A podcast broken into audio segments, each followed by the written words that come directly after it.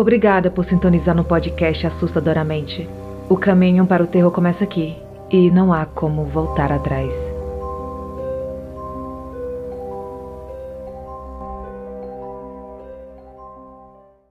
A Mulher do Pé de Limão Eu e minha família nos mudamos para uma casa no início de 2009. A casa era alugada e, apesar de ser bem pequena, tinha um quintal nos fundos muito grande e nele tinha um pé de limão. Eu e meu irmão éramos crianças e brincávamos muito ali. Além da árvore, no quintal também tinha uma pequena casinha com paredes que deviam ter um metro e meio de altura. E também tinha um telhado e um portãozinho. Também gostávamos muito porque podíamos brincar ali, apesar de eu sentir um pouco de medo, mas eu sempre fui medrosa. Meu pai trabalha até a noite, então ficávamos sozinhos com a nossa mãe até ele retornar. Lembro-me que, apesar da casa ser até boa, ela era bem antiga. Janelas antigas de madeira e o chão de taco desgastado. A casa tinha muitos problemas com mofo, e acreditem, lesmas.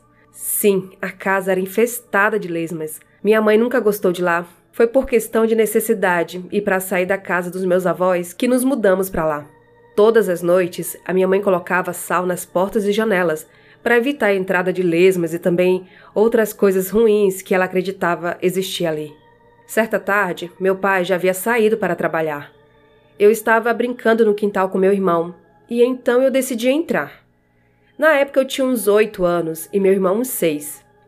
De repente, ele começou a gritar, chamando pela minha mãe, que estava deitada no quarto vendo TV. Ele gritou: Mãe, mãe, tem alguém aqui!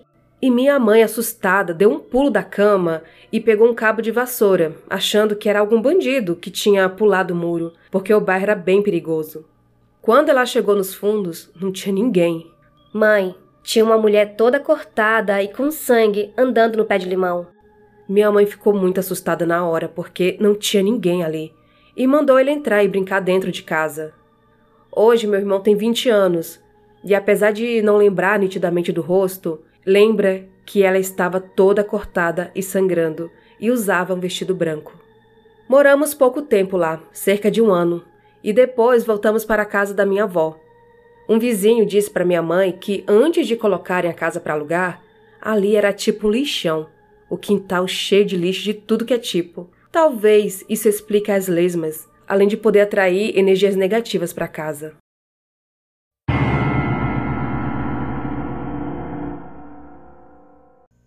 O aviso na escuridão. Me chamo Hélio, tenho 25 anos e sou de Campinas, São Paulo. Há um tempo atrás, enviei um relato sobre a casa dos meus avós, na qual meu avô encontrou um despacho e o mesmo, por não acreditar, jogou terra em cima e construiu sua casa em cima. Ao longo dos anos, inúmeras histórias macabras perseguiram minha família. Aparições, machucados que surgiam sem mais nem menos, coisas que desapareciam e apareciam em lugares nada convencionais. Porém, toda essa história se resumia àquela casa. Tudo de sobrenatural que eu ouvia sempre acontecia na casa de meus avós. E para mim era só ficar bem longe de lá e visitar lá de vez em quando para fazer a média de um bom neto, que para mim estava tudo bem. Mas foi aí que eu me enganei. No relato que contei na última vez, quando vi uma mulher no escuro do quarto da minha avó, eu era apenas uma criança de uns oito, nove anos e era filho único. Pois bem, anos se passaram e acabei tendo um irmão, Assim como todos da família, meu irmão cresceu ouvindo essas histórias, mas nunca presenciou nenhuma delas. Por estar na fase de pré-adolescência, ele era um cabeça dura, inventou que queria ver alguma coisa, afinal, porque ele era o único que nunca viu nada. Visitando a casa de nossos avós, ele tomou uma atitude que iria se arrepender profundamente, meu irmão foi até o altar de figuras religiosas que ficava na sala onde tinha uma imagem de Maria, mãe de Jesus, daquelas bem antigas, de barro e toda na cor preta, a qual muitos primos e até eu mesmo jurei ter visto seus olhos se mexerem de um lado para o outro. Pois bem, ele foi até o altar e desafiou a imagem, dizendo: Vamos? Não é você que mexe os olhos? Quero ver. Mexe aí. Aliás, Cadê os fantasmas dessa casa que todo mundo fala? Lembro-me que minha mãe brigou feio com ele por fazer isso. O deixou de castigo, sem videogame e TV.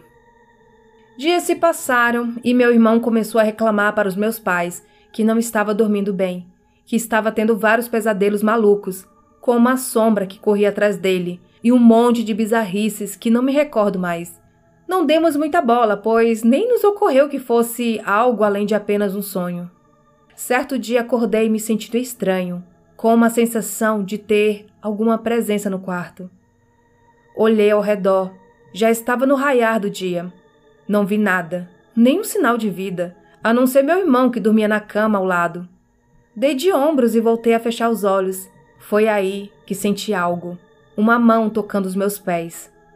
Abri os olhos no susto e vi perfeitamente uma silhueta de uma pessoa. Não existia detalhes, era apenas o formato de um corpo humano, todo preto, uma sombra em pé, ali na beirada da cama. Não tive reação ao ver aquilo. Não gritei, não me mexi, nem a lanterna do celular eu considerei ligar.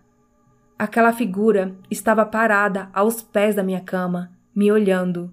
Foi quando ela levantou um dos braços, apontou para o meu irmão e fez o sinal não com o dedo.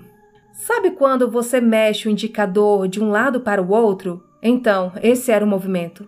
A aparição abaixou o braço e saiu caminhando, sem fazer nada além de andar, bem devagar, até desaparecer entre a porta e o corredor. No momento em que ela saiu, eu consegui me mexer novamente. Fui atrás olhar para ver se era alguém de casa brincando. Meus pais estavam dormindo e meu irmão também, bem ao meu lado, inclusive. Fui para a sala, onde já estava claro, e fiquei por lá, esperando meus pais se levantarem. Quando ambos despertaram, questionei se haviam ido ao meu quarto. Os dois responderam que não. Disseram que mal levantaram naquela noite. Contei tudo que presenciei para eles e, posteriormente, a meu irmão. Todos ficaram assustados e minha mãe prontamente convidou um casal de amigo para fazer uma oração em casa no dia seguinte. Após a oração, nada mais aconteceu. Meu irmão parou de ter os tais pesadelos e depois que conversamos Aconselhei ele a ter mais respeito por coisas que não conhece. Até hoje eu não sei o que foi aquela sombra, mas entendi a mensagem que queria passar. Diga a ele para não fazer mais isso. No caso, desrespeitar o desconhecido.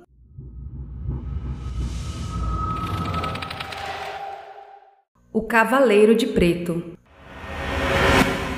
Quando criança, minha mãe morava em uma cidadezinha muito pequena.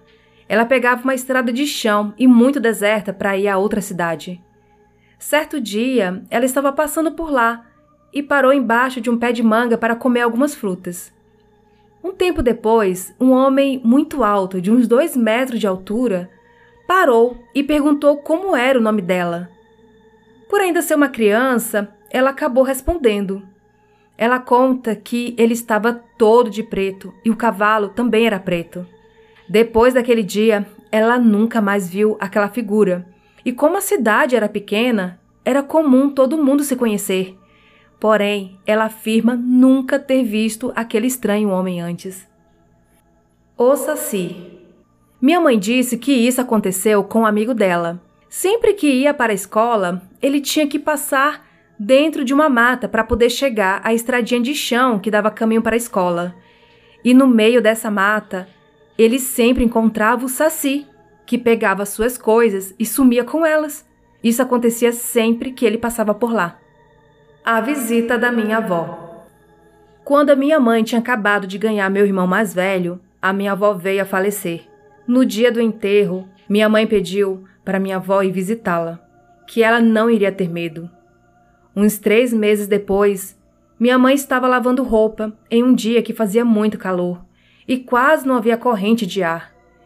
Quando, do nada, começou um vento muito forte e, olhando para o último varal, minha mãe conseguiu avistar minha avó, com roupas desgastadas e brancas. Mas, como uma boa medrosa, minha mãe correu. Depois desse caso, a minha avó nunca mais apareceu.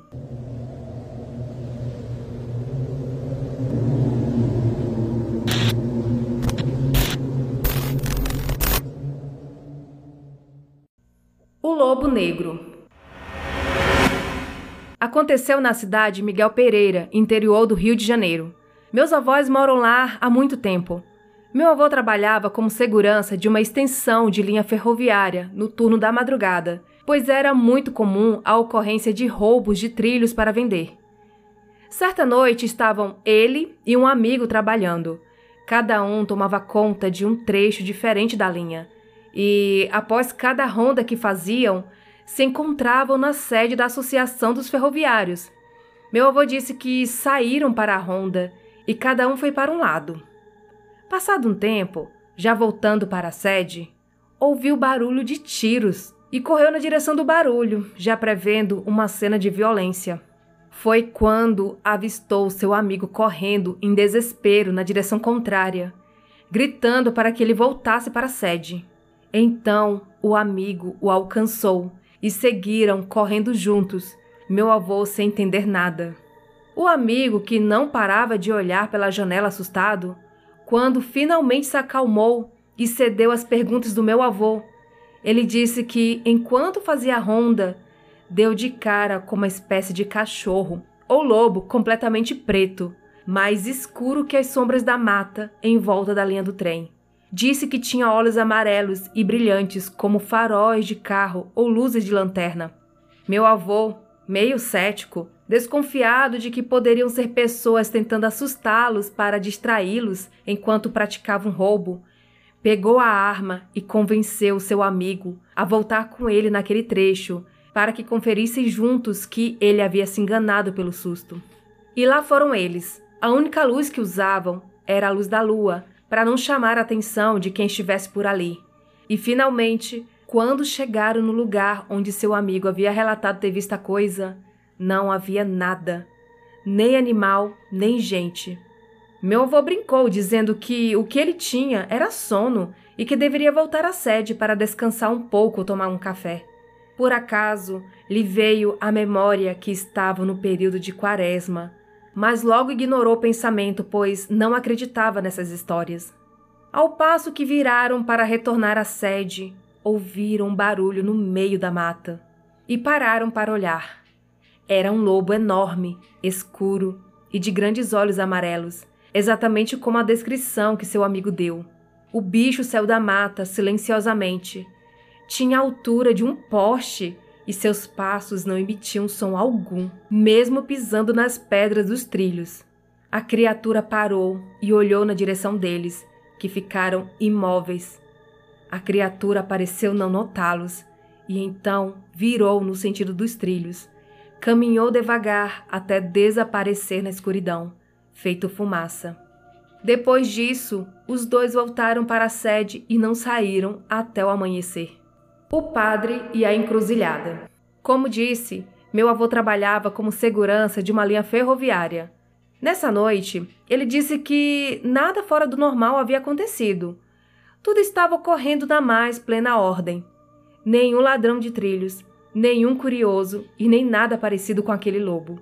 O turno dele terminou às quatro e trinta da manhã e ele voltou caminhando para casa, pela linha do trem que dava na rua da casa dele. Foi então que ele sentiu um peso no corpo e acelerou o passo. Já quase chegando em sua rua, ele ouviu um pedido de socorro.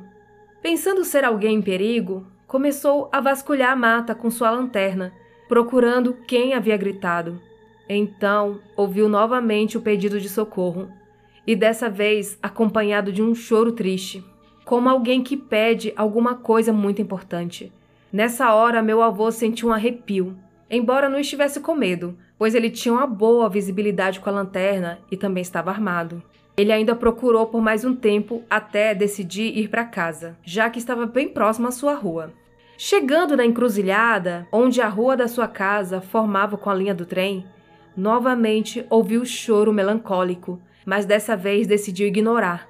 Virou a esquina em direção à sua casa e viu, sentado numa pedra, um padre em prantos, ele chorava muito, pedia ajuda e às vezes sussurrava pedidos de desculpa. Meu avô diz ter visto nitidamente a figura, como se fosse sólida, e pensando ser realmente uma pessoa, decidiu conversar. Meu avô perguntou o porquê dele estar ali, o que tinha acontecido com ele. mas ele não respondia, só se lamentava. Então meu avô pôs a mão sobre o ombro dele e deu um bom dia, dizendo que tudo ficaria bem e que isso iria passar. Foi então que o choro cessou e meu avô continuou a andar. Na metade do caminho, ele começou a ouvir vozes como se muitas pessoas falassem ao mesmo tempo. Sons de correntes e estalar de chicotes. Olhou para trás preocupado, com a mão na arma, e não viu ninguém. Quando se virou, ouviu o choro muito perto de seu ouvido e uma voz dizendo: Corra! Ele não pensou duas vezes e começou a correr. Ele relatou que no caminho, enquanto corria, ouvia galopes atrás dele e novamente chicotes e correntes. Mas assim que atravessou o portão de casa, todo o barulho silenciou. Recebi esse relato no Telegram e foi enviado pelo Patrick do Rio de Janeiro. Sobrenatural ou desconhecido? Vou relatar um fato breve que aconteceu comigo há muito tempo atrás. Eu estava dormindo tranquilamente quando senti um zumbido forte em minha cabeça. Eu não conseguia me mexer por mais que eu me esforçasse. Parecia que eu estava em uma queda livre num buraco sem fim, além de sentir que alguém estava ao meu lado. Mas claro, eu não podia vê-lo. A sensação durou mais ou menos um minuto. Se foi sobrenatural ou um estado biológico alterado, eu não sei explicar, mas foi bem assustador. Outra história que é da minha esposa. Na época em que aconteceu, ela era solteira e trabalhava em uma multinacional na década de 90.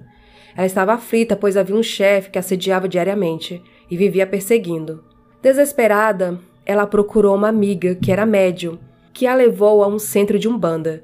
Minha esposa, na época, não queria fazer mal ao stalker, vamos chamá-lo assim, mas apenas queria uma forma dele se afastar dela. Em um certo momento da sessão, deram a ela um ovo que se quebrou assim que foi colocado em sua mão, e dele saiu uma pequena serpente. Bem, o restante ela não quis contar.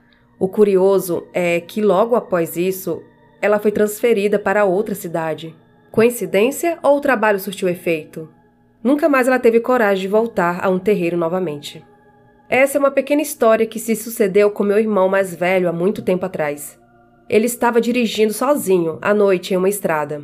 Estava a trabalho, indo tratar de negócios. Se me recordo bem, estava indo à Bahia. Só que quando ele olhou o painel do carro, viu como num filme. Soldados com roupas antigas, parecendo romanos, estavam marchando. Seria alucinação ou memória de vidas passadas? Pessoalmente, gostaria que fosse a segunda opção, pois meu irmão é ateu e não acredita em reencarnação. A última história aconteceu com meu outro irmão. Ele saía frequentemente com um amigo para a farra, e certa vez ele foi dormir na casa desse amigo. A casa era muito antiga, tinha dois quartos, um quintal e em cima uma área aberta relativamente grande onde de vez em quando eles faziam festas.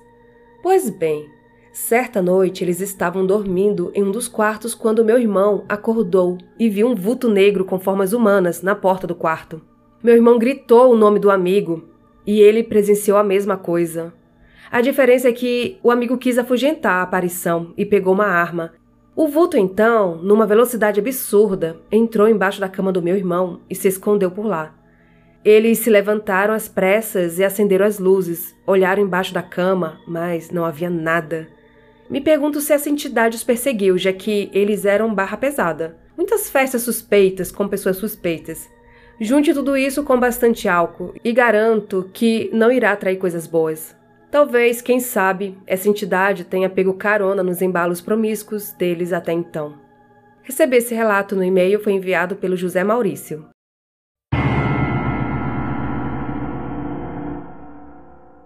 Vultos na madrugada.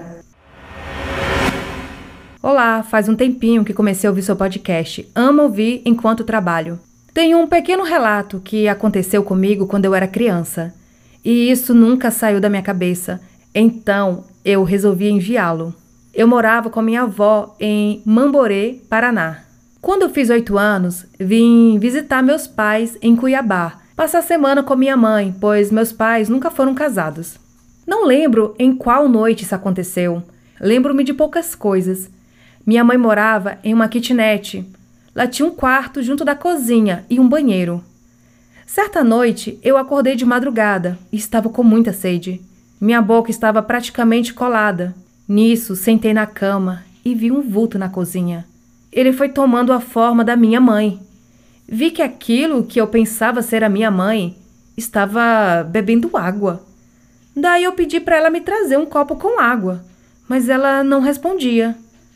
Do nada, um vulto da minha irmã também apareceu segurando a mão da minha mãe e as duas bebiam água. Eu insistia para que ela me trouxesse água, mas sem resposta. Enquanto isso, aquilo não parava de beber, até que as duas sumiram e apareceu um vulto que se parecia com meu padrasto. Ele também estava bebendo água. Eu comecei a pedir água para ele também, e nada dele me responder ou me dar água, até que eu levantei e tentei segurar-lhe a mão mas não tinha ninguém na cozinha. Naquele momento, meu padrasto acordou e me iluminou com a lanterna do celular. Fiquei com muito medo e contei a ele o que presenciei. Bom, ele e minha mãe achou que eu estava sonhando. Só me deram água e me colocaram para dormir. Até hoje não me esqueço disso. Recebi esse relato no Instagram e foi enviado pela Luzia. E estes foram os relatos de hoje. Tem alguma história sobrenatural para contar? Envie seu relato para o e-mail assustadoramente@outlook.com ou pelo Telegram. Siga o Instagram assustadoramente podcast. Ajude financeiramente o canal no site do Apoia-se ou através do Pix assustadoramente@outlook.com. Você também pode ajudar seguindo nossas redes sociais, espalhando a palavra e qualificando o podcast dando 5 estrelas. Entre para o grupo do Telegram e siga nosso canal no YouTube. Todos os links estão na descrição deste episódio. Até a próxima quarta!